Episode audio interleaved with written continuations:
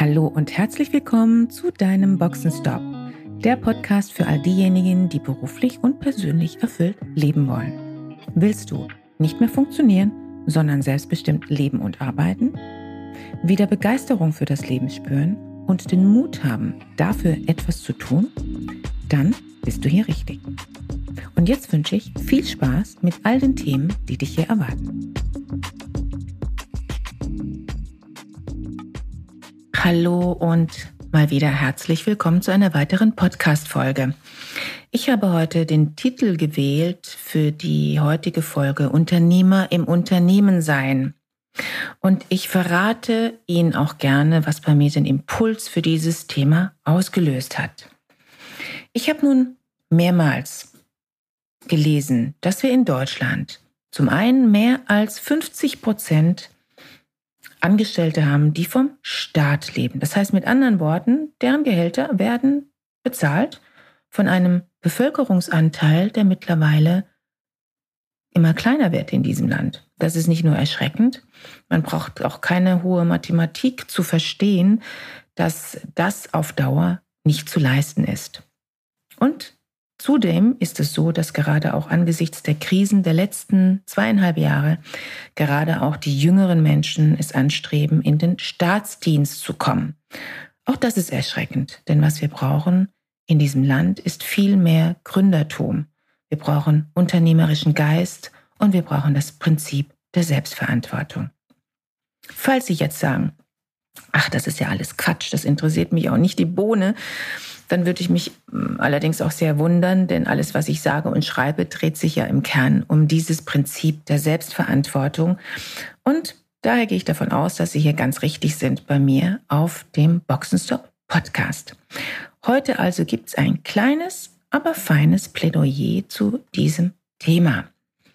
Und heute einmal auch etwas anders als sonst, denn ich will mit Ihnen, mit euch gerne meine Thesen teilen ich nenne das mal Thesen. Diese Thesen sind nicht aus der Luft gegriffen, sondern basieren auf den Erfahrungen, die ich nun in meiner heutigen Rolle als Leadership Coach, als Sparingspartner von Führungskräften seit fast 20 Jahren in der Zusammenarbeit mit Top Executives, mit Geschäftsführern, mit Vorständen und genauso mit Abteilungsleitern, mit Teamleitern und erfolgreichen Unternehmern gemacht habe. Meine Kernaussage zunächst einmal ist, welch Big Surprise, als Führungskraft sind Sie Unternehmer im Unternehmen. Und genau dasselbe oder fast dasselbe dürfen Sie auch von Ihren Mitarbeitern erwarten. Ähm, ich vermute mal, die meisten werden wissen, was passiert, wenn diese Haltung nicht vorhanden ist. Was beinhaltet nun dieses unternehmerische Denken? Und ähm, genau da möchte ich jetzt einfach mal einiges aufzählen an Thesen, an, ja, an Thesen, an Erfahrungen. Als allererstes vorweg, eine Führungskraft trifft Entscheidungen genau so, als würde es um das eigene Geld gehen, um die eigenen Finanzen. That makes a big difference.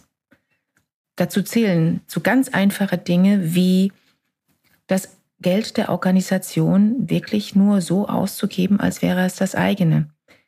Die Ressourcen der Organisation genau so einzuteilen, als wären das die eigenen Ressourcen. Dazu gehört auch, dass Aufgaben von Mitarbeitern nicht unerledigt bleiben, nur weil diese Mitarbeiter aus welchen Gründen auch immer nicht im Büro sind. Hier gilt es, dafür zu sorgen, dass die Auf Aufgaben, auch wenn beispielsweise Mitarbeiter im Urlaub sind, erledigt werden. Und zwar nicht irgendwie, sondern gut erledigt werden. Das macht schon mal einen vehementen Unterschied aus. Ich könnte jetzt zu jeder einzelnen These könnte ich einiges an Beispielen nennen, aber dann wäre das wahrscheinlich ein Podcast von einer Stunde oder so und das möchte ich Ihnen ersparen.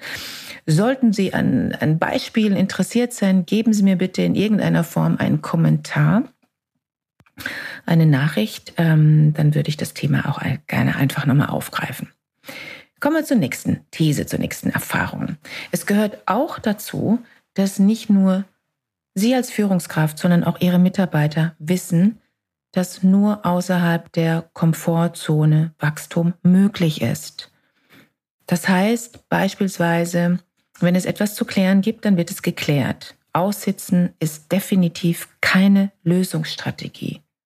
Und wenn es Fehler gibt, dann braucht es Verantwortliche. Dabei geht es nicht um Fingerpointing, aber um Verantwortung.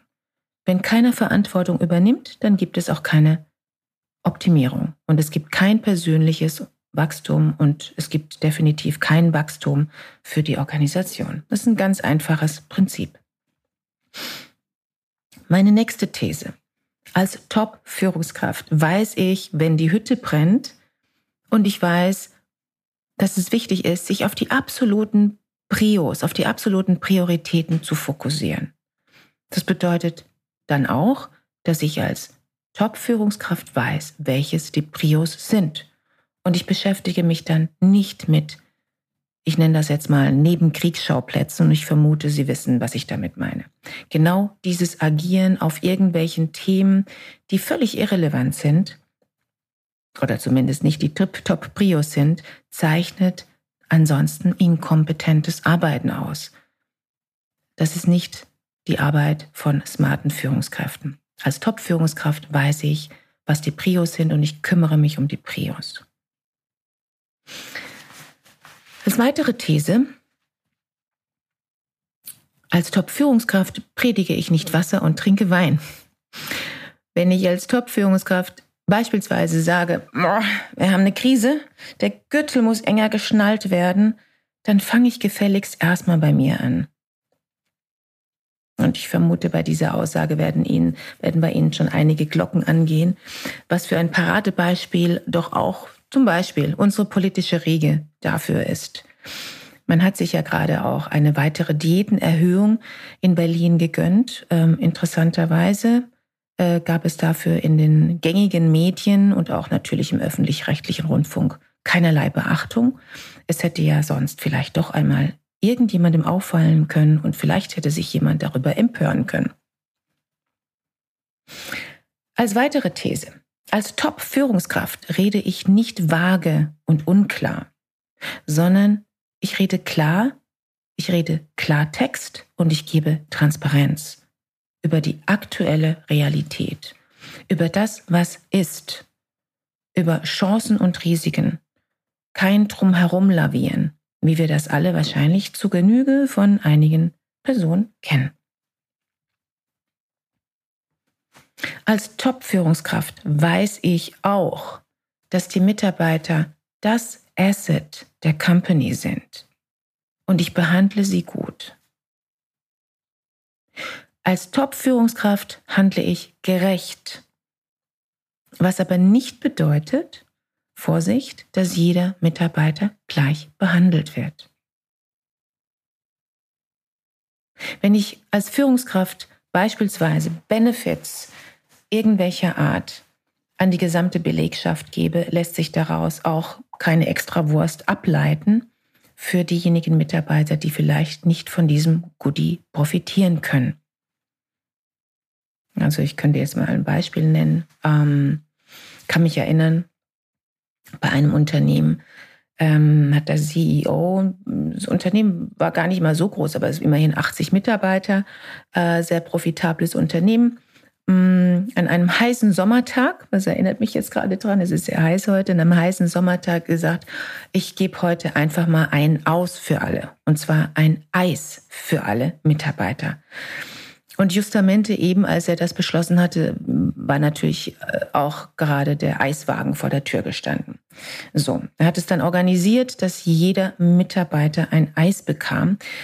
Das bedeutet dann natürlich keine Extrawurst für diejenigen, die dann beispielsweise sagen, oh, ich bin aber im Moment auf Diät oder ähm, ich esse kein Eis, ähm, ähm, ich hätte gerne lieber was anderes. Nein, also es gibt hier einen Benefit für alle und wer da nicht mitmachen möchte, der aus welchen Gründen auch immer, der hat dann eben Pech gehabt. Ganz einfach. Als Top-Führungskraft habe ich klare Prinzipien, nach denen ich handle. Das ist im Grunde genommen auch eine, eine Kernaussage. Und als Top-Führungskraft überprüfe ich regelmäßig mein Handeln und meine Prinzipien auf Effectiveness, das heißt auf Wirksamkeit. Wenn etwas nicht mehr wirksam ist, dann gilt es da zu justieren. Und jetzt gehe ich auch nochmal einen Schritt weiter. Die wichtigste Person, die wir zu führen haben, sind wir selbst. Das gilt für uns in der Rolle als Führungskraft und es gilt für jeden Menschen und damit gilt dieses Prinzip der Selbstführung für alle. Wenn wir es also schaffen, dass unsere Mitarbeiter sich selbst besser führen können und damit mehr pardon, Selbstverantwortung übernehmen und damit unternehmerisches Denken, Denken überhaupt erst entwickeln können, dann werden im Unternehmen und ich bin davon überzeugt, in jeder Organisation auch enorme Erfolge möglich. Mal davon abgesehen, dass Menschen dadurch auch zufriedener sind. Die meisten Menschen haben, äh, wie ich das heutzutage äh, so sehen kann, einfach nicht gelernt. Aber man kann das zum Glück lernen. Es gibt auch Menschen bzw. Mitarbeiter, die das nicht wollen. dann müssen wir als Führungskraft auch ganz klar Entscheidungen treffen. Auch das ist ein, eine These und ein Prinzip. Wir müssen eine klare Entscheidung treffen, ob ein solcher Spirit bzw. Ein, ein solcher jeweiliger Mitarbeiter dann zum Unternehmen passt und ob wir diese weiter mittragen wollen. Ja, das behaupte ich auch angesichts und trotz des heutigen Fachkräftemangels. Denn die falschen Mitarbeiter im Unternehmen zu halten, schadet dem Unternehmen. Versuchen Sie bitte auch nicht zu motivieren, sondern stellen Sie ganz einfach motivierte Mitarbeiter ein. Ja, und an die möglichen Kritiker sei hier nochmal gesagt, es funktioniert sogar heutzutage trotz Mangels an ausreichend qualifiziertem Personal.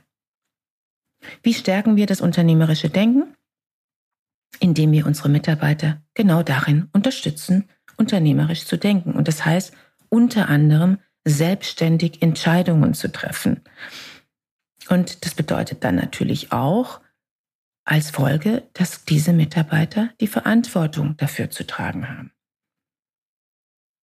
Wenn Sie Führungskraft sind, machen Sie sich bewusst, Ihre Mitarbeiter werden nichts an Selbstverantwortung lernen oder unternehmerischem Denken lernen, wenn Sie als Führungskraft selbst die Probleme ihrer Mitarbeiter lösen. Das kann nicht funktionieren.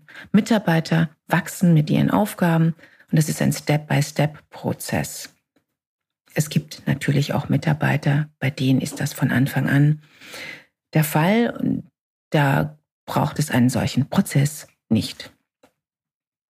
Sie sind der beste Unternehmer im Unternehmen als Führungskraft, wenn Sie Ihre Mitarbeiter dazu befähigen, zu guten Unternehmern im Unternehmen zu werden. Davon bin ich zutiefst überzeugt.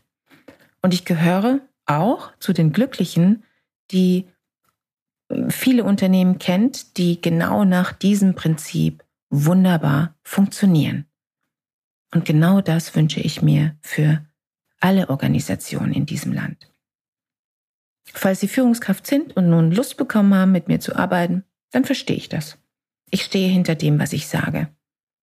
Falls Sie sich also einen Sparingspartner wünschen, der Sie bei Ihren alltäglichen Herausforderungen unterstützt und challenged, dann buchen Sie doch einfach direkt auf meiner Website unter Free Call einen Termin für ein Erstgespräch. Für heute sage ich mal wieder vielen Dank fürs Ohr und bis zum nächsten Mal. Schön, dass du dabei warst. Wenn dir dieser Podcast gefallen hat, schreib gerne eine Rezension. Wenn du mit mir in Kontakt treten willst, kannst du dich gerne auf LinkedIn mit mir vernetzen.